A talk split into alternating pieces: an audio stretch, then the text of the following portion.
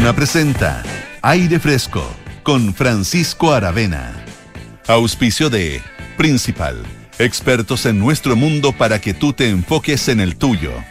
Hotel Termas Chillán, Díaz Match de Renault y en la Universidad San Sebastián, nuestra misión es educar en la razón, la verdad y la virtud. Duna, sonidos de tu mundo. Damas y caballeros, señoras y señores, bienvenidos a Aire Fresco de día miércoles primero de marzo. Ya está acá, ya llegó, se nos apareció marzo con toda su contundencia, con su onerosa presencia. Los niños ya comienzan a entrar escalonadamente, porque han diferido el calendario de, entrada en general eh, a, sus, a sus clases en fin, la movilidad retorna, como decía el comercial de Parche León. ¿Te acuerdas? El dolor desaparece, la movilidad retorna. Nos escuchan en el 89.7 FM en Santiago, el 104.1 FM en Valparaíso, 90.1 FM en Concepción y 99.7 de la frecuencia modulada en Puerto Montt. En todo el mundo iluminado pueden encontrarnos en duna.cl. Hay señal de audio, porque somos una radio, pero también de video porque tenemos camaritas. Estamos también en el canal 665 de BTR. En, y si quieren, eh, digamos, el contenido, cuando quieran, donde quieran, las veces que quieran. Todos nuestros programas están, además de estar en Duna.cl, están en Apple Podcast, Spotify y cualquiera sea la plataforma preferida, predilecta suya para escuchar podcasts hecha esa presentación de rigor, le mandamos saludos a Polo Ramírez. ¿Dónde está el Polo? Yo no sé dónde está el Polo. ¿Está viajando? me imagino está viajando, digamos. En, su casa no está, digamos. Pero en fin. Ah, sí, ¿puedo decirlo? ¿Sí? ¿Lo hemos dicho? Sí, está, en Japón. Mira, o sea, cerca no está. Claro. Imagínate le hubiéramos pedido que se conectara remoto. Estaría trasnochando el pobre y ya no con todo el cariño, ya no está en edad para no echar tanto. Porque además se somete a grandes exigencias físicas producto de su rigor deportivo. Claro. ¿Y fue a correr a Japón? ¿Sí? Fue a acompañar a una familia corredora. Ah. Perdón, te estaba haciendo mímica y dije, ya basta ya, por favor. Oye, eh, qué grande el polo. Mira. Ya, bueno, nosotros estamos aquí tratando de, cuidarle el negocio mientras. El negocio en el sentido eh, amable, ¿no? Bien, eh, hoy día en el programa vamos a hablar en el segundo bloque con Carlos Aspillaga, investigador del Centro Nacional de Inteligencia Artificial, porque la inteligencia artificial es el tema. Ustedes pensarán, ah, el gabinete, el cambio de gabinete. No, el tema que ha cambiado al mundo en los últimos meses es la inteligencia artificial, porque ha llegado de manera, eh, ¿qué te digo?, sorprendente. Eh, eh, contundente eh, a la aplicación doméstica, a, mucha gente, a muchos usuarios metiéndose con eh, estas interfaces de inteligencia artificial y está cambiando el paisaje de todo. Y de verdad, cuando uno, dice, cuando uno decía, oye, va a cambiar todo, bueno, ya está cambiando todo, a niveles que en, cierto, en cierta medida son incluso inconcebibles. Por ejemplo, está una gran pregunta respecto a qué va a pasar con los navegadores, porque eh, ustedes sabrán que Microsoft lanzó em, su navegador, o sea, actualizó el navegador, que no el navegador, el buscador, perdón, el buscador Bing, que nunca, nunca le ha quitado mercado a Google, por ejemplo, porque todo el mundo ocupa Google. Eh, la gente dice Google, nunca dice Bing, por ejemplo. Eh, pero incorporaron a Bing, incorporaron em, esta interfaz de inteligencia artificial de chat, el chat GPT, Em, que ha dejado la tendala en todas partes y, em, lo liberaron para eh, prueba de una serie de periodistas y editores de tecnología eh, que lo empezaron a probar, empezaron a tener interacciones bastante interesantes y eh, resulta que em, propone este, este buscador con inteligencia artificial una manera de entregar resultados que pone en, en riesgo todo el negocio de los buscadores como los conocemos, porque no te tira links, o no es lo primero que te tira los links. Te tira las respuestas ya. Em, las, respuestas ya procesadas en el fondo. Tira un párrafo de texto con todas las cosas que quieres saber o que podrías querer saber según la pregunta que hiciste. Eh, y por lo tanto, eh, puede que la gente ya, o sea, si eso se, se, digamos, establece como la manera en que vamos a buscar las cosas y vamos a tener los resultados, eh, todo el negocio de los buscadores, de los links, del tráfico, de los, buscadores del SEO, etcétera, etcétera, va a quedar totalmente, por lo menos, en, muy desafiado, por decir lo menos. La gente en Google está con un poquito de susto, ha, ha apurado sus propios desarrollos de inteligencia artificial, en fin, está todo cambiando muy rápido y para conversar sobre todo ese escenario vamos a hablar con Carlos Aspillaga, el investigador del Centro Nacional de Inteligencia Artificial. Pero, como cada inicio de programa, partimos por la actualidad local con María José Soto, que ya se presentó porque también es dueña de casa. ¿Cómo estás? ¿Cómo estás?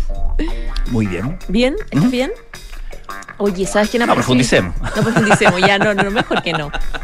Oye, ¿sabes ¿Ah? quién se ve bien? Y apareció hoy, reapareció hoy, el expresidente Sebastián Piñera. Ah, sí, Que aparece muy poquito, la verdad. Em, incluso, no sé, ¿te acuerdas que para la campaña del rechazo estuvo, pero. Calladito, calladito Totalmente calladito. Calladito más bonito. A petición de su propia gente, eh, a, la espera un poco de que le fuera bien en el rechazo, cosa que evidentemente pasó hoy con Crece. Claro. Eh, y después de la campaña, él apareció dando una entrevista y ahora, hoy día, estuvo participando y encabezando un seminario organizado por su fundación, la fundación que de hecho creó él, eh, que es la Fundación Futuro, eh, un seminario sobre educación que se pregunta eh, gobernar es educar, donde fueron ah, varias... Gobernar es educar. Es educar, exactamente. exactamente. Estuvo invitado el ministro de Educación Ávila, que no pudo, que tenía viaje a la Araucanía. Recordemos que hay varios que están ahí haciendo la pega territorial a propósito de los incendios, etcétera.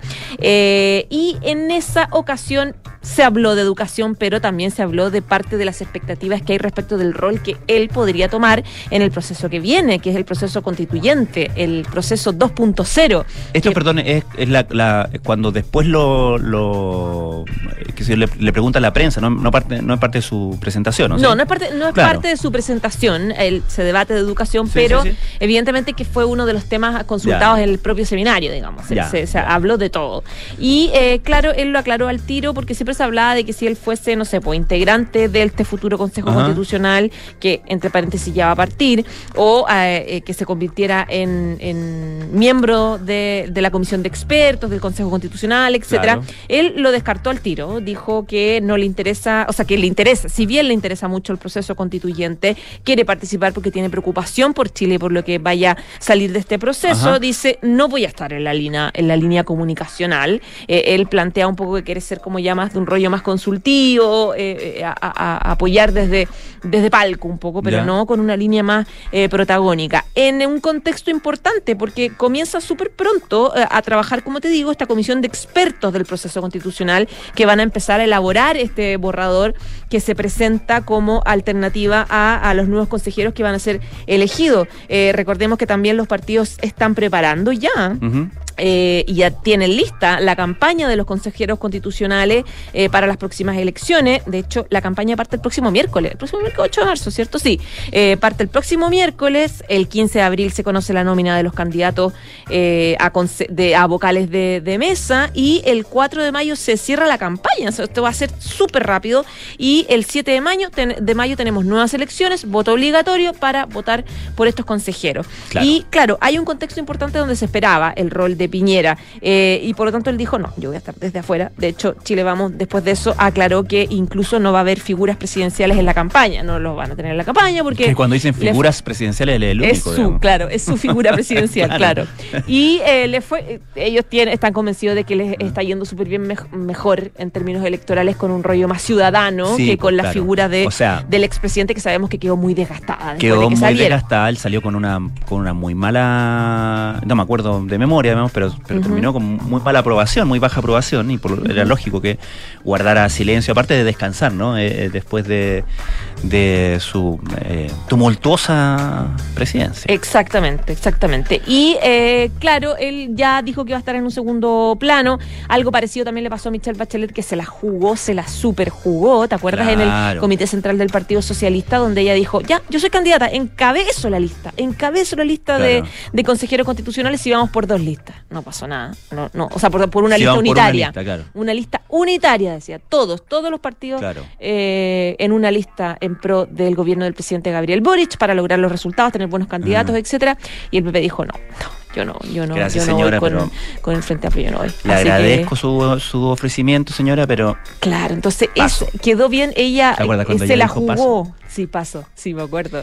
Ella se la jugó y, como una militante más, muy, muy, no tenía ganas, ya en todos lados se ha leído que ella no tenía ni una gana, eh, pero que eh, fue como de, sacrificio militante. Oye, eh, entonces quedó fuerita y, que demostró una vez más, y que no es un tema solamente de, la expresidenta, pero, pero que cuesta transferir em, liderazgo de parte de figuras tan importantes y con tanta aprobación como, como la expresidenta siempre ha tenido, en el fondo, eh, una, aprobación muy alta, eh, una, una capacidad de convocatoria. Ya no hay nadie que convoque pero, tanto. Pero cada vez que ella ha intentado como eh, digamos, transformar eso en algo más allá de su propia candidatura de algo, no resulta. No resulta con Paula Narváez. con Paula Narváez, que también fue como, como que le da su bendición. Pero le fue, eh, le fue súper mala a Paula Y en general, como que cuando hace toda esta movida es como que, wow, bueno, ella llegó para ordenar como, como todo el mundo mirándola ya. sí, ¿qué hacemos? ¿Qué hacemos? Pero no, no, pasa. Y no pasa en general con, con ninguna figura. Es que da la sensación de que ahora hay que hacer mm. la pega, hay, que, hay que llamar, hay que, hay que trabajar en los partidos. ya no es como estas figuras mesiánicas eh, que planteaban un discurso y era todo el mundo se alineaba. No, ahora tenés que Tienes que convencer. Tienes que convencer y ocupar las armas de la política. Pues, Exactamente. Negociar. Exactamente, negociar. Bueno, Piñera habló también de otras cosas. Me dio risa porque habló del cambio. De, se ha hablado tanto de este cambio en el gabinete que si se hace, que no se hace, que mientras se van, el, el rediseño completo de su secretario. Mucho, mucho, mucha chimuchina, puertas de, un cambio que debería mm. ser la próxima semana. Pero eh, el presidente dijo que a él le molestaba mucho que lo pautearan por la prensa. Eh, por esto, porque también se mostró también eh, Boric ayer enojado cuando decía a mí, ni los editorialistas, decir la palabra, editorialistas, ni nadie me va a pautear. Qué antigua la palabra que sacó todo esto. Sí, la palabra como editorialistas. pero es, muy Boric encuentro, como de libros. Pero es antigua la palabra. Ahora, ahora reflexiona. el, presidente es como un, es como un Tienes razón, ¿no? lo leído en alguna, en alguna parte. Sí, de todas maneras, como de sus lecturas. Claro. De todas maneras. Bueno, le, le, prestó ropa Estaba leyendo unos libros de San Diego, así como. claro. Empastado. Exacto. Oye, eh, bueno, el, el expresidente eh, Piñera le, prestó, ah, el ropero, dijo, a mí también me molestaba mucho, así que que haga su cambio cuando quiera, como quiera. donde quiera. Que haga lo que quiera en realidad, no lo molesten al pobre, déjenlo gobernar. y la, la pregunta, ¿Usted cree que el presidente Oye, bro, llamando a la pinología, la pinología viva. Por si sale, lo que hablábamos ayer. Claro, por la, si la que tira el colega ahí por si sale, por si sale una cuñita. Claro, porque podía ser que dijera, es que fundamental, que pisara, un que pisara el palito, claro, claro. Claro, no lo pisó. la verdad que no lo pisó, fue bien respetuoso. En general los, los expresidentes son traviesos los colegas. Son, bien, son traviesos los colegas, pero los expresidentes en general no caen en esas cosas. Son bien, son bastante caen, alguien se frota las manos. Sí, de todas maneras, partiendo por el reportero. Bingo. Que se haga con la cuña.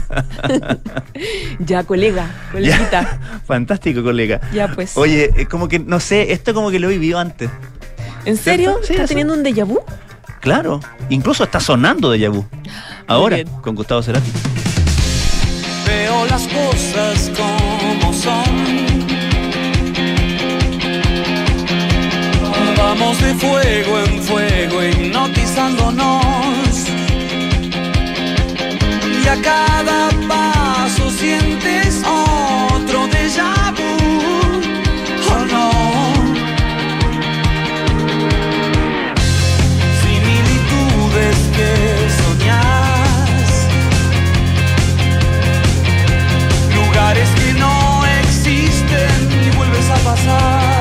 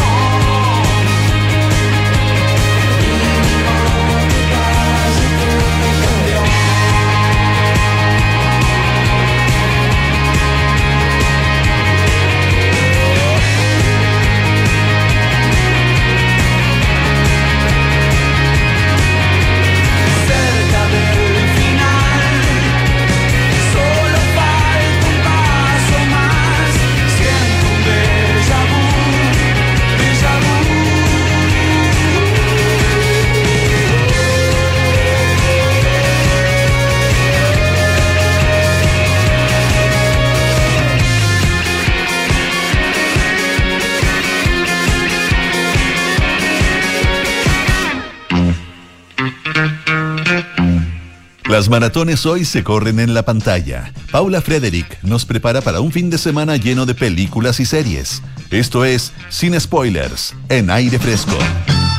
Presentadísima Paula Frederick con su sección de cada día miércoles sin spoilers. Que de hecho, querido Francisco Aravena, estoy llegando luego de un buen tiempo sin estar en esta sección. ¿Por qué? Ah, porque bueno. Porque estaba de vacaciones, merecía vacaciones, pero debo decir que estoy muy feliz de retomar. que se nota que estás de vacaciones. Sí, sí, ya me lo, ya está bien, ya, supérenlo. Estoy bronceada no, es un poco violento, tu bronceado es un poco violento. Te queda bien, no lo voy a negar, pero es un poco violento, sobre todo cuando te paras al lado de otras personas en esta radio. Y que no quieren mencionar ocupan, quién. Que ocupan Hawaiian Closet.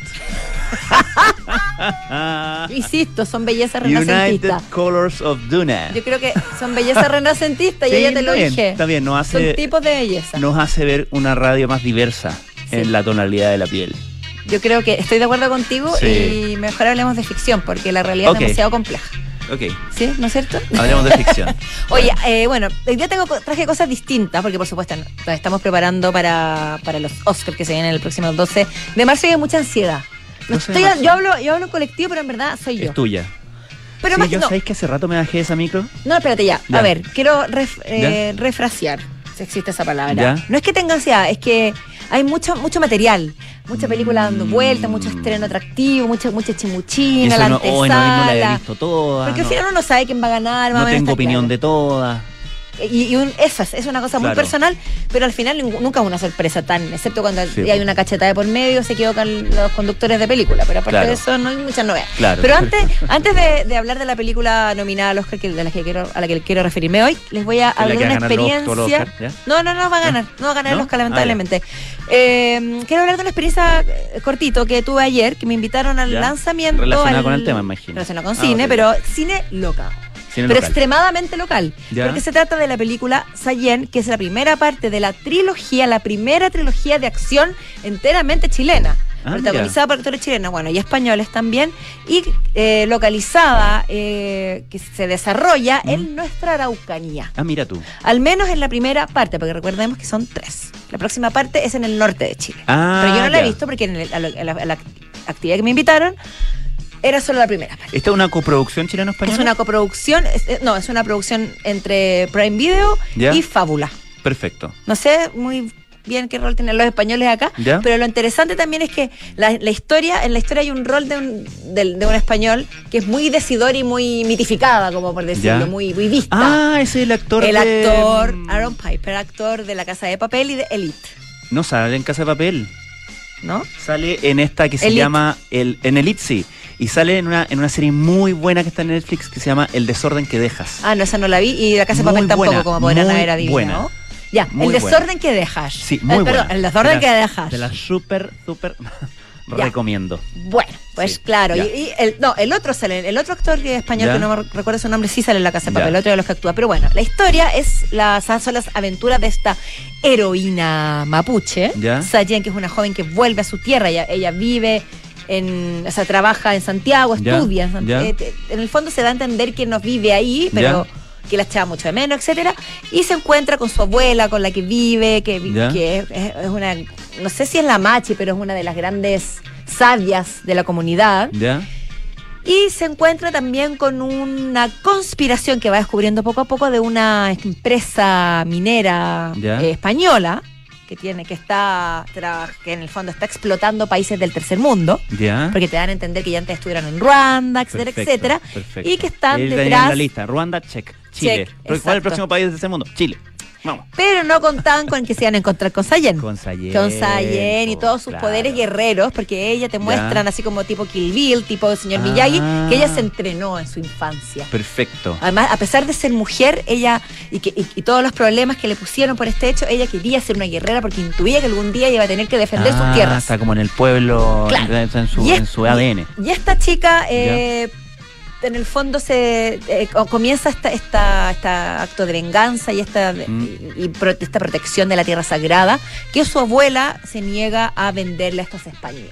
Perfecto. hay mucho de colonialismo, entre medio de Pocahontas, pero también, pero Pocahontas digo por la invasión, de, por la extracción de, minerales y por la llegada de un, de un extranjero y la representante femenina. Pero, también hay algo de no hay, no hay romance, lo que ah, me pareció súper interesante, lo que destaco en la serie. Y también destaco, por supuesto, la fotografía. Perdón, es una película. Es que claro, me, enredo con trilogía. Ah, exacto. perfecto, es una trilogía. La primera parte, que es una película, destaco la fotografía y destaco también bastante bien logradas las escenas de acción. Ya son muy creíbles. Por supuesto aparecen actores chilenos como Loreto Aravena y como Alejandro Trejo, que te he fijado que nunca falta la peli, siempre aparece con algún, personaje en la película es, chilena. Es como multipropósito. Sí, es, es una navaja suiza de la actuación. En la navaja suiza, exactamente. Y, aquí, y la voz de Trejo, ¿ah? Y aquí también se cumple eso. Ya. Sí. Y eh, también quiero contar la experiencia que viví, porque fui a. Mm, hicieron una reconstrucción, después de que vimos la película, de la ruca por donde se desarrolla la historia de las protagonistas, que es la abuela y Sayen. Tú entras a este lugar y te encuentras con alguno. Esto, es en un, parque en La Reina. Ya, perfecto. Esto fue en el Cinépolis de La Reina y luego te llevan en un ah, bucecito a este paseo, como, ah, como el Parque Maguida, pero no el Parque Maguida, pero una cosa así. Y tú llegas a este lugar y entras a esta ruca, que es la reproducción, y ves el vestuario original, donde ahí está la vestuarista que te va explicando por qué se construyó, qué relación tiene con el pueblo mapuche, qué Esto significan es una colores. para la prensa. Para la prensa. Después te encuentras con las joyas que utilizaba Sayen, con las joyas que utilizaba la abuela, te explican qué significa cada una. Está la reconstrucción de la pieza, de, los lugares donde se desarrolla parte de la historia y una exposición de fotos de la Araucanía eh, y de las locaciones. Perfecto. Y después una conferencia de prensa donde se contó también cómo se logró entrar a esta comunidad, todo lo que significó, que tuvieron que acceder al permiso del lonco, incluyeron aparte de la comunidad en la película, participaron del Witripantu y ellos cuentan que lograron una muy buena comunión con, ah, con la gente de la zona, así que me parece interesante y creo que como chileno sin riesgo de ser, eh, arriesgo de ser chauvinista, tenemos que verla. Oye, y. Porque nos cuenta parte de nuestra historia, pero hoy. Qué, desafío de producción, ¿eh? Y nos contaron obviamente sobre las inclemencias del tiempo, mm. que el primer día les nevó, se le estaban enteros embarrados. Y también contó algo muy bonito, contaron en la conferencia que hicieron un, que comentaron esto algunas personas de la comunidad mapuche, y no me acuerdo exactamente quién fue, pero hicieron una especie de ceremonia y a partir de ahí mejoró el tiempo y salió el sol. Ah, mira tú. Bonito, bonito, bonito. Tuvo magia. Así que ya saben, a partir del viernes 3 de marzo, estreno de la trilogía Sayen en Prime Video. Prime Video. Cambiando de Switch y volviendo a la ansiedad pre-Oscar, ya. les voy a hablar sobre la película de Fablemans, que es la última película de Steven Spielberg que está en cine en estos momentos. ¿Y tú dices que no se va a ganar el Oscar? Yo creo que va a ganar Everything All at Once at the same ah, time, in the same places, todas, todas partes al mismo tiempo. Porque ganó todos los premios del SAG. Claro, claro. Ha ganado ya, eh, si no me equivoco, ha ganado un Golden Globe. Entonces, a no ser que sea muy sorprendente, que no creo, porque tampoco está Will Smith y no va a sorprender, y cito, con una cachetada. Perdón, estoy desordenando la conversación, perdón, pero eh, ya. La película de Spielberg, que es como... Eh, quizás, aquí me voy a poner como los colegas, quizás la película más personal de Steven Spielberg. No puedes haber apuntado mejor con tu pregunta a lo que quería llegar. Sí, es la película más personal de Spielberg. Ahora sí. Yo creo que hay otras que también lo han sido. Por ejemplo, la lista de Schindler lo toca profundamente. Mm. E también habla de su infancia. Mm. Pero sí, ¿por qué es la más personal de Spielberg? Porque básicamente es una autobiografía. No tan exacta al pie de la letra, porque ninguna lo es. Claro. Es una reinterpretación, pero, pero no, va más allá de eso, sí, es una autobiografía en la cual está su mamá, su papá, sus hermanas, su tío, su historia, está calcada. También está construida de videos caseros, de los primeros videos que él hizo cuando descubrió su pasión por el cine, que tú puedes buscarlos. Y apestar los videos que son muy similares a los de la ah, película. o sea, es muy fidedigno al imaginario que él tuvo. Pero, y, pero, y también algunos la han calificado como un, una película que es un homenaje, un, amor, un canto de amor al cine. Que también es una frase que encanta. que encanta. Esta, esta, esta, mejor, esta, mejor, esta es más cliché. Es una carta de amor al cine. Carta de amor al cine, ya. Pero no, no se queda ahí. No se queda ahí. Porque lo que es, para mi gusto, es un análisis del poder del cine como pasión visceral que hace que la vida se pueda ver desde distintos prismas y que tú puedas escoger lo que quieres ver. Hay mucho como de construcción de un imaginario infantil que a veces puede parecer como una fábula, ¿me entiendes? Como un poco maqueteado, edulcorado, y que te engaña, pero al final no es así. Es como él veía el mundo a esa edad. Claro. Entonces, eso hay, un doble discurso, ¿me entiendes? Es un metalenguaje que le llaman. Ah, mira. Porque no el primer análisis es, ah, pero esta es una historia bonita de él cuando niño que idealizó su infancia. No. Sí hace todo un análisis sobre cómo la cámara puede llegar a lugares que el ojo humano no ve. Y uno podría pensar que es una linda historia, más no. Es una historia bastante descarnada de dolor, de traición, de abandono. Muestra a su familia tal cual fue, con todos sus eh, oscuridades, sus fantasmas. Muestra también el tema del, del antisemismo, de toda la eh, discriminación que él sufrió por ser judío. Mm. o sea, hay mucha reflexión muy profunda y muy triste, pero siempre con este halo como este doré de fábula. Como lo podría ver un niño que ama el cine. Y también otra cosa es que es bonita, que parte con, con el momento en el que Spielberg o Sammy, que es el protagonista de la película, hizo clic con el cine y rayó y dijo, ya, esto es lo mío. Que es cuando fue la, la película El mayor espectáculo jamás visto, eh, el, más grande espectáculo del mundo de Cecil B. DeMille. Perfecto. Que fue la primera vez que fue al cine y que quedó impactado con una escena de un tren que choca. Ya que hace mucha alusión también a los hermanos Lumière, y a la, escena aquella primera función que la gente ¿Será verdad que la gente salió corriendo del cine No sé, pero me encanta creerlo. Sí. Yo creo que debe ser mentira. Alguna. Sí, debe ser mentira, pero es bueno, pero es bonita la historia. Hoy la gente salió corriendo, pensaba que venía el tren. Yo creo que a lo, más alguien se cayó en la silla, pero así como que todos salieron despavoridos. A lo mejor justo hubo un terremoto, un temblor, no sé. Esa, yo no sé, ah, se, me va a caer, se me va a caer el carnet y tú probablemente que eres mucho más joven no hayas tenido esa experiencia, pero eh, me acuerdo en Fantasilandia había una, un juego que uno entraba, era como una proyección de una montaña rusa así, pero. Eh, yo acabo de. ¿En Fantasilandia? Sí, y uno se pero uno estaba viendo una película, pero te, te eh, y, metías tanto en la acción que sentías el, el vértigo, ¿no? ¿Te acordáis, Richie? ¿Viste Hombre de Poca Fe? Puede ser. ¿Te acordáis? Ah, no. No, la última que Eso y, los tarros de pintura que daban vuelta, ¿te acordáis? Como con, con esas cosas plásticas que uno hacía como unas composiciones que daba vuelta y uno hacía un cuadro así como un Pollock. Yo hace poco, fui hace poco y lo que, lo que te puedo decir es la proyección de la monga. Que me sigue dando susto. Ah, la monga, cuando se, sí, también da susto. El efecto especial ahí. El efecto especial de la monga. Pero bueno, la vida es un parque de diversión. Hoy día estamos con unas frases cliché maravillosas.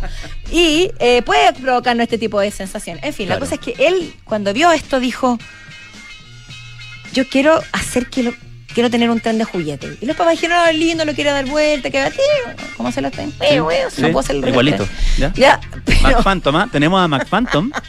tenemos a Mac Phantom en Radio Duna. Ya. Pero no, lo que él quería era hacerlo chocar.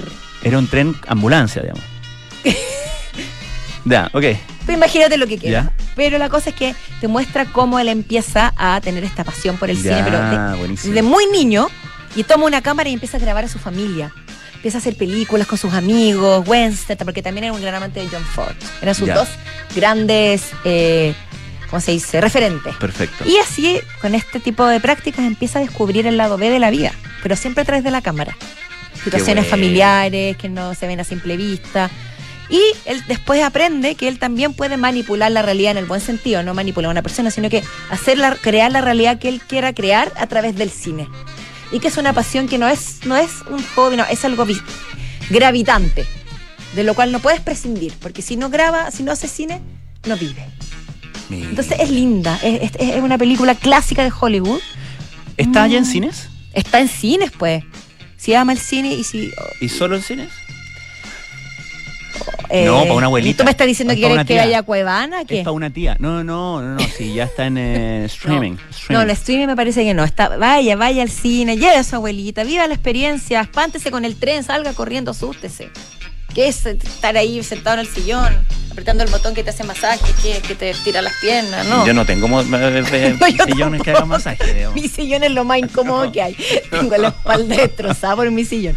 Pero la moraleja es vaya al cine a ver una película que habla sobre, sobre el, cine, claro. Y sorpréndase porque Spielberg a sus 76 años todavía no deja de ser aquel niño. Oye, a propósito de ídolos, porque Spielberg eh, fue tan determinante para, imagínate, incontable la cantidad de vocaciones cinematográficas que él mismo eh, desató, ¿no? Pero pues, claro, él fue un propio Ford de tantos. Y un amigo que se dedica un poco a esto y que vive en Londres, eh, lo invitaron a una función y estaba Spielberg. Y, le, pudo, le, pudo conversar con ah, él y sacó una foto con él. Muy emocionado estaba. Me puedo llegar a... Increíble, ¿eh? Tener esa oportunidad. ¿Cuál es tu película favorita de Spielberg? ¿O la que más te, te o no te gusta tanto? No, necesito más tiempo para pensar eso. Y yo te puedo decir No hay ninguna que así como que no soy no soy de esa gente, como que oh, te mentiría. Pero esa gente que es como la gente del montón? No, no, no, no, no, hay gente mucho, es que hay gente muy cinéfila que es muy fanática de Spielberg. Yo eh, lo encuentro eh, intachable, súper bueno, pero no ninguna de sus películas ha sido como importante para, mi, para mi vida. Para mí lo fue. ¿La lista Schindler? Dije la lista de Sí. Spielberg. Eso fue un Es que- cerebral es que, ¿sabes qué? impresionante. ¿Te puedo decir algo? No. No quise. Y eso fue, sin spoiler. No, Esto no llega quise. hasta acá. No quise verla. No, pues tremenda. No, porque por eso ya sabía, po, ya sabía un- de qué se trataba, todo lo que sé, sé que salía una niña con, con un chal, con No, una- pero con un abrigo rojo. es una obra eh, maestra. por el final, po. Pero si no se trata de eso, se trata del viaje. No, era broma. No del destino. Pero no, sí sé, sí sé. Y este. Pero no sé, es que ¿sabéis qué es lo que pasa? Que esa película que tuvo tanta, tanta exposición, tanta exposición, tanto es que clip tú eres uno vio. alterno. No, no, no, no fue eso, sino que como que dije, ah, no sé, eh, siempre le, le hice el quite. Y yo la verdad es que soy como medio, soy, soy, una, soy un artista básicamente, sin arte. Soy un artista sin talento y sin obra. Pero Ya. soy un artista en cuanto a sensibilidad. Pero qué lindo que lo reconozca. Y por lo Lo de sin talento. Ah, sí, sí, claro. Y por lo tanto, eh, me, me afecta ahí la, la emoción, el lagrimal, fácil. O sea, yo Soy de lagrimal fácil. cabeza bombeada después de que Entonces, que veo la le- lista de entonces le, le hago el kit a esas cosas yo. Yo creo que deberías conectarte con tus emociones. Esa es la moraleja de la esta selfie de conversación. rigor, Paula. Ah, sí, pero... A ver.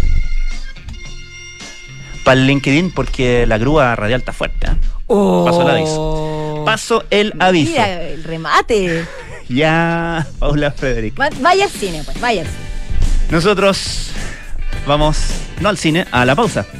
Eh, claro, y no puedo ir a la pausa sin antes decirte que invierte en el extranjero con Principal. Principal, experto global en inversiones. La Universidad San Sebastián anuncia su nueva alianza científico-académica con el Centro de Estudios Científicos SEX, potenciando un polo de desarrollo científico en el sur del país. Universidad San Sebastián, vocación por la excelencia. Nos vamos al corte y seguimos con más aire fresco. A ver, ¿qué le vamos a poner? Ya sé, seguridad. Seis airbags. Cambios dinámicos al volante para una mayor performance. mm, un diseño único, moderno y confortable espacio interior.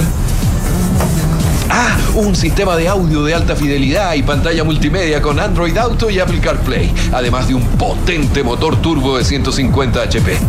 Listo. Mi mejor obra. Maravíllate con Renault Arcana, la evolución del SUV. Cotízalo en Renault.cl. Terco Center.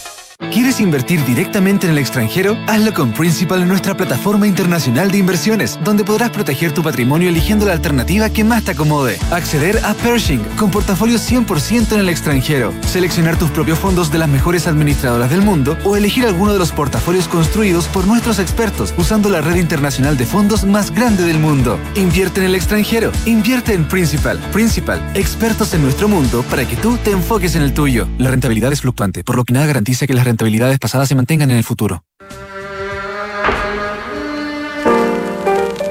Tras dejar Dublín y radicarse en Londres, la joven Sinead O'Connor comenzó a grabar su álbum debut llamado The Lion and the Cobra.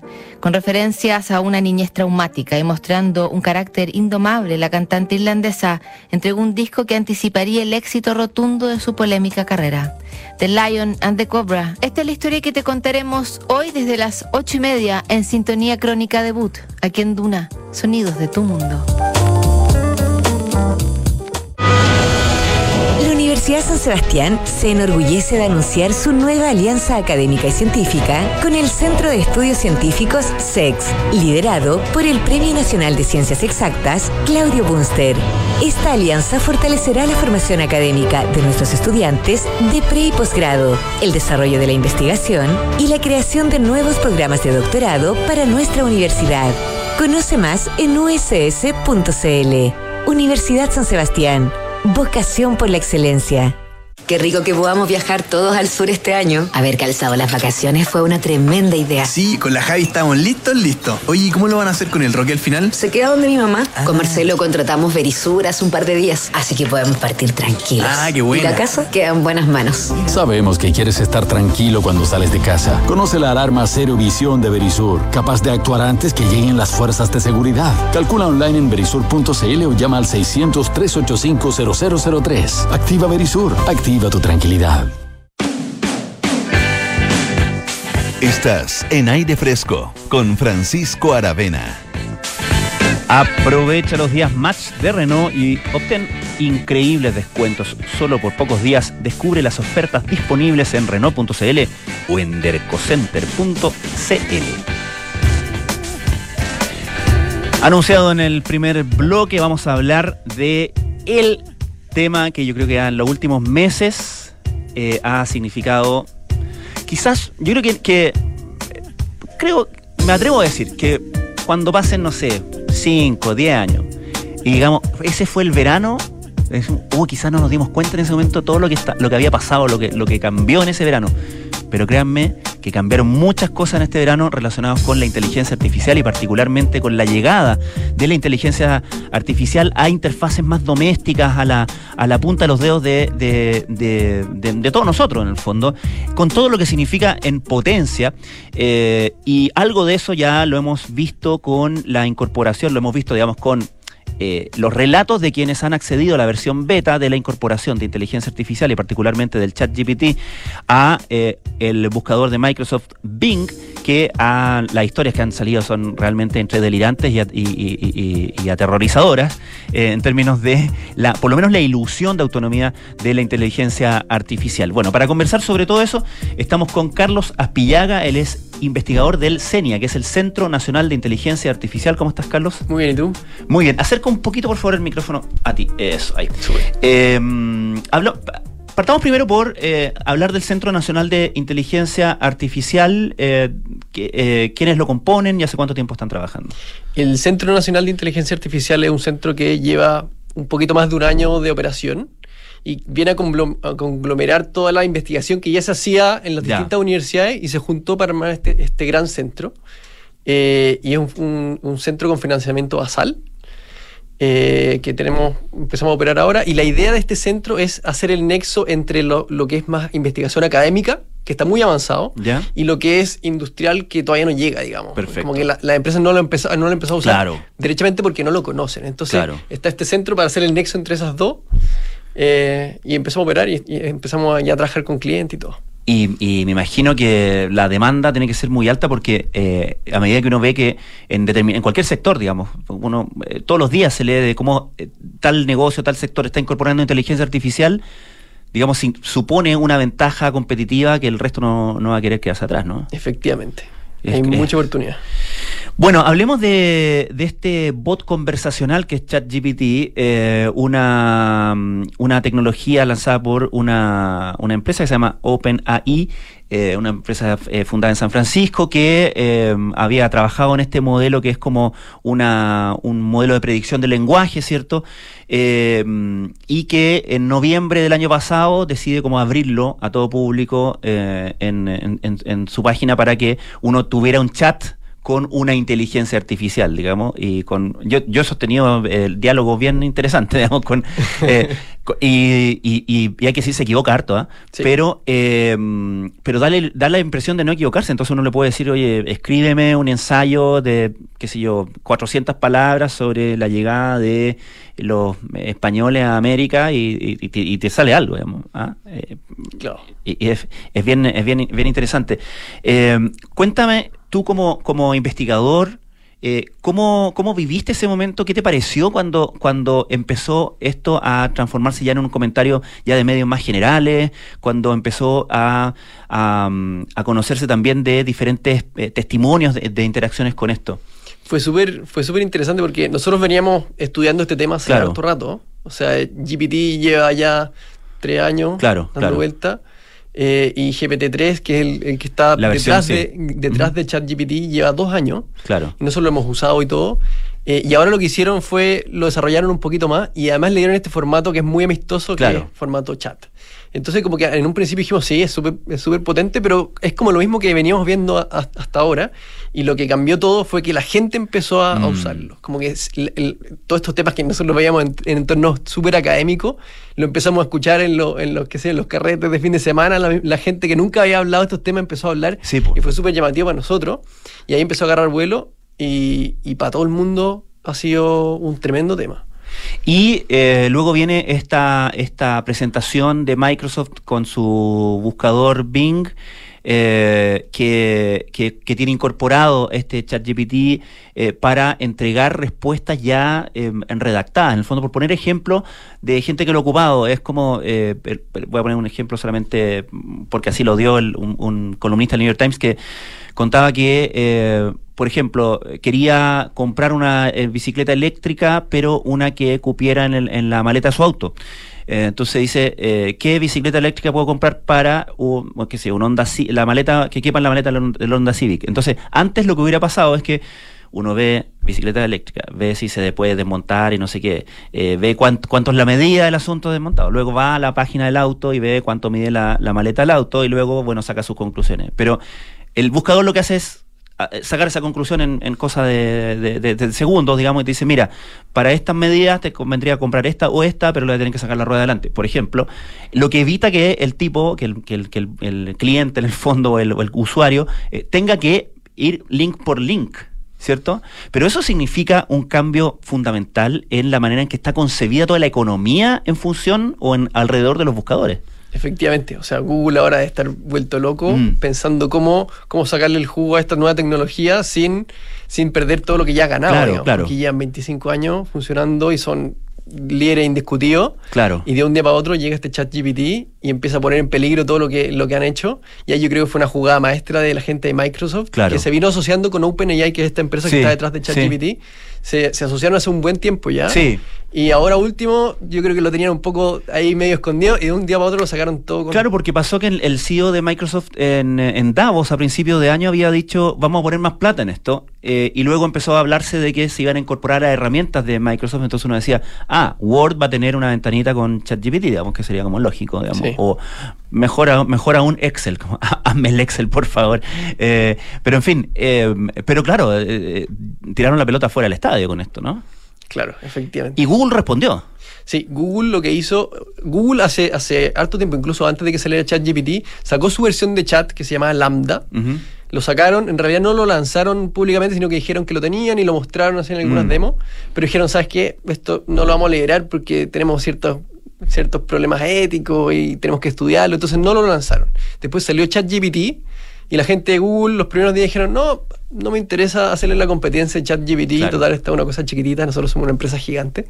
Y de un día para otro la gente empezó a hablar de ChatGPT, ChatGPT, ChatGPT, y Google dijo, chuta, me tengo que subir a este carro si no me voy a quedar abajo. Y ahora hace poco anunciaron, hace un par de semanas anunciaron eh, su aplicación que es básicamente tomar este modelo que se llama Lambda y lo disfrazaron un poquito, le dieron un formato más amistoso eh, y se llama BARD, B-A-R-D lo lanzaron, en realidad no lo han liberado todavía para usarlo. Lo mostraron. Lo mostraron, efectivamente. Y ahí se, mandaron unos condoros porque en la misma demo que mostraban, que la, prepararon pregrabada mm. y todo, mm. ponían un ejemplo de una persona haciendo una pregunta y el modelo respondiendo, y el modelo se equivocó. Y ahí ni siquiera ellos se dieron cuenta, después la gente empezó a darse cuenta que se había equivocado. Oh. Entonces, como que la jugada maestra que querían hacer de, oye, nosotros lo teníamos preparado y de un día para otro lo lanzamos, le salió un poco un poco mal. Claro, para Google es más difícil eh, porque como tiene una como tú decías, una posición más que predominante, casi, casi monopólica en el mercado, eh, tiene mucho que perder con un cambio de paradigma en, los buscadores, ¿no? Para Bing no tanto porque no, digamos, es un mercado en el que igual son muy minoritarios. claro, solamente está inventando un juego nuevo eh, donde, donde puede ser líder, digamos. Sí, pues efectivamente. La, mm. gente de Microsoft solamente voy a ganar porque en el fondo no tienen mm. casi ningún dominio en, este mercado. Oye, eh, cuéntame, ¿cómo funciona? Porque se, se insiste algo, se insiste harto, perdón, en, em, en este tema de, particularmente de ChatGPT, que este es un modelo de predicción del lenguaje, en el fondo, que esa es la manera en cómo esta inteligencia eh, artificial opera. Y por lo tanto, lo que hace, independientemente que te dé la ilusión de que hay como una, un, ser, digamos, eh, artificial, digamos, como pensando y, procesando una respuesta, en realidad lo que hace es tomar variables respecto de eh, qué, le está diciendo uno y qué de, de alguna manera qué debería responder en función de lo que uno ha dicho, pero esto alimentado por eh, lenguaje, ¿cierto? Por, eh, por eh, digamos, tanto en el contenido como en la forma. de hecho, está como en no sé cuánto, en 22 idiomas, creo. funciona súper bien en español, además, hay que decirlo y con todo, todo, absolutamente todo lo que está online hasta el año 2021, la versión que conocemos, ¿no? ¿Cómo, ¿Cómo funcionan estos modelos predictivos de lenguaje eh, en función de generar esta ilusión de interacción eh, de pares, no? Sí, es súper buena la pregunta porque en el fondo como que da esa impresión efectivamente, como que uno interactúa y dice, chuta, estoy conversando con, alguien que como si fuera una persona. Pero en realidad no, por detrás hay pura matemática. Esto es Matemática no, no es que, no es que tenga conciencia ni nada, es matemática. Y lo que se hace es básicamente un sistema matemático que, dado el, contexto de las palabras anteriores, me hace una predicción de la siguiente palabra. Y eso lo entrenaron, yo le digo entrenar, pero en realidad como, es como que se ajusta este modelo, este sistema, se ajusta con todos los datos de internet. Le pasaron todo Wikipedia, todas las noticias, montones de, páginas web, y cada vez le pasaban, qué sé yo, 20 palabras y le decían, hazme una predicción de la palabra número 21. Y le iban diciendo cuál era la respuesta correcta, correcta, entonces el sistema fue aprendiendo de a poco. Y le mostraron tantos datos que finalmente ah. logró predecir muy bien la siguiente palabra. Entonces, ¿qué es, lo, es lo siguiente? Yo le paso una frase que yo le, o una pregunta que hace la persona y el sistema te entrega la siguiente palabra y, es muy acertado en entregar la siguiente palabra. Después le digo la siguiente y la siguiente y la siguiente y con eso puedo generar incluso un párrafo. Pero, pero insisto, esto es pura matemática. Está como ah. prediciendo en cada instante, para cada palabra está prediciendo cuál es la palabra más probable. Ah que yo debería entregar. Entonces con eso se redacta el párrafo. El sistema en realidad no tiene idea de qué es lo que está redactando. está solamente prediciendo la siguiente palabra, pero como se entrenó con tanto texto, finalmente todo el párrafo que se generó es muy coherente dado lo anterior. Tiene sentido. Tiene mucho sentido. Claro, y ahí está el peligro de, de, las equivocaciones, porque uno puede no darse cuenta que está, de que está equivocado, de que está tirando datos falsos, porque te la, te la contó tan bien que, uno piensa que está leyendo como, no sé, el párrafo de Wikipedia, que recordemos cuando lanzaron Wikipedia, ah, también había mucho error, y se fue perfeccionando a medida que la gente lo usaba más y empezó como a sin ser una inteligencia artificial, digamos, pero, pero, pero uno puede pensar, por ejemplo, porque entiendo que este modelo, como te decía, está, eh, o lo que, con lo que uno puede interactuar ahora domésticamente, así cualquier usuario, es con información hasta el 2021. Pero eso no quiere decir que no pueda incorporar información, eh, quiere decir que es eso es lo que liberaron ahora, ¿no? Efectivamente. Pero me imagino que eh, OpenAI está eh, perfeccionando esto a partir de todas estas millones de interacciones que está teniendo todos los días en el mundo, ¿no? Sí, efectivamente. Eso, y eso es un punto súper importante, mm. porque estos sistemas funcionan de que se, yo les digo entrenan, pero mm. se ajusta el sistema con un, con un cierto conjunto de datos. ChatGPT se entrenó con datos hasta el 2021 y eso es lo que sabe. Claro. Si es que yo quiero enseñarle algo más, tengo que pasarle los datos desde el 2021 hasta el 2023 y volverlo a entrenar.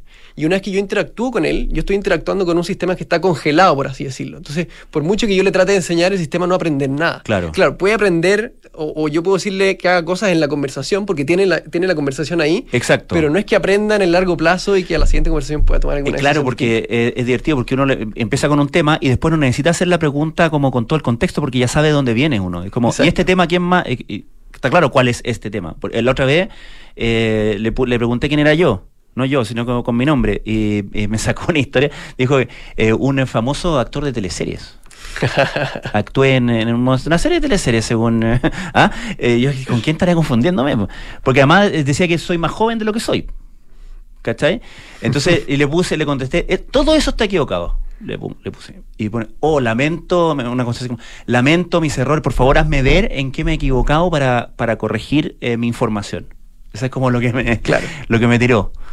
Ahora, em, en, todo esto, por lo menos cuando uno hablaba como decía, oh, en el futuro viene la inteligencia artificial, imagínate cómo va a ser, dicen qué, se ha sabido qué, etcétera, etcétera, con todo ese como, como, eh, como que ya está en mediano plazo, pero no, no acá, digamos. Em, siempre se habló o siempre se ha hablado de que esto va a tener un punto de inflexión eh, radical cuando eh, entre la computación cuántica. ¿Es así? ¿Es, es, podemos, ¿Podemos imaginar lo que va a pasar ahí? Mira, hoy día eh, todo lo, todo lo que es desarrollo es, con la computación tradicional. Claro. No sabemos muy bien cómo va, cómo va a ser el cambio cuando, cuando venga esta computación cuántica. No sabemos cuánto falta para, para que se... Claro, existe como, como, como, como, como tal, pero no, no se usa masivamente, ¿correcto? Claro, no se usa masivamente y no existen aplicaciones construidas. Que estamos hablando de una capacidad muchísimo mayor de procesamiento de datos, básicamente. Efectivamente, efectivamente. Yo no he visto aplicaciones muy, muy concretas de eso, solamente cosas como más de experimento, de prueba, pero porque en el fondo en la, en la, computación tradicional hay toda una infraestructura construida de hace mucho tiempo, bien, bien pulida, bien afinada, que hace que todos estos sistemas funcionen bien. Pero en la computación cuántica hay todo un mundo por construir aún. Mm. Pero efectivamente a nivel computacional promete muchísimo. Eh, pero hoy día estamos un poco lejos porque falta toda esta capa intermedia para poder llegar a usarlo, digamos. Oye, y otra cosa que, siempre se, ha comentado es, eh, porque eh, todo esto que estamos hablando en torno al lenguaje también tiene su, su correlato en términos de imagen. Y ahí de verdad, o sea, ahí los ilustradores tienen toda la razón para tener, eh, para tener miedo, ¿no? O sea, uno jugando, de hecho, la propia OpenAI tiene una, un producto que uno puede interactuar que se llama DAL-I, eh, pero hay varios eh, eh, aplicaciones o interfaces de diseño que uno puede pedirle, qué sé yo, un oso de peluche en el paseo humano arriba de un skate y te lo, te lo tira y de diferentes variaciones. Y es una imagen supuestamente liberada de derecho porque lo tomó de muchas cosas, de muchas fuentes, te hizo una, una composición, no la puede ocupar. Por lo tanto, un ilustrador, incluso algunos fotógrafos podrán estar con, con algo de susto. Y siempre se dijo que las aplicaciones que, estas que la gente se, se vuelve loca haciendo como cómo me veo más viejo, cómo me veo más joven, o cómo me vería mi, sería mi cara en la cara del actor de cine, ah, son para entrenar justamente eso, esos algoritmos. ¿Es así? A ver, todos estos sistemas, eh, mm. en realidad el paradigma es el mismo que se usó en ChatGPT. Todos estos sistemas se entrenan con datos que los sacan de Internet y lo que hicieron para entrenar estos sistemas que dibujan mm. eh, fue que tomaron de Internet imágenes que tenían su, descripción abajo. Ya. ¿Ya? En realidad, un, tag en particular de los computines que se llama el alt. Entonces, tomaron esas imágenes que tenían su, su descripción que le escribió una persona. ¿Ya? Y lo que hicieron fue entrenar un sistema que a partir de la descripción me generara la imagen de vuelta. Perfecto. Entonces, como le pasaron tantas, tantas, tantas imágenes, después eh, finalmente puede, empezó a generar imágenes muy acertadas dada la descripción que yo le da. Incluso yo le puedo decir, genérame una pintura con estilo de tal artista. E, exacto. Y ahí está el problema, hoy día es lo que se está cuestionando. Cuando yo le pido, hazme una pintura de un paisaje con estilo de tal pintor, el derecho de autor corresponderá tal vez a ese pintor, porque en el fondo el estilo lo aprendió a partir de ese autor, como que está súper cuestionado y no está muy claro cómo se va a regular eso. Una de las tantas cosas que está poniendo en, eh, en jaque, digamos, en uno de los tantos paradigmas que, que nos, eh, que nos rigen, que, que, se está poniendo en jaque con todo esto. Carlos Aspillaga, el tema da para muchísimo, pero por lo menos como primera aproximación, eh, ha sido una muy buena conversación, así que muchísimas gracias por acompañarnos. Gracias a ti por la invitación. Carlos Aspillaga es investigador del Centro Nacional de Inteligencia Artificial, CENIA.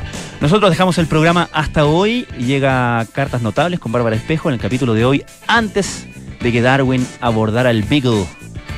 Luego nada personal con Josefina Ríos y Matías del Río.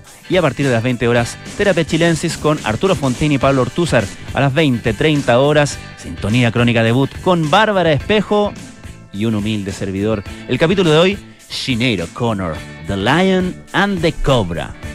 Nosotros nos encontramos mañana, como siempre, a las 6 de la tarde, acá en Aire Fresco. Que tengan muy buenas tardes.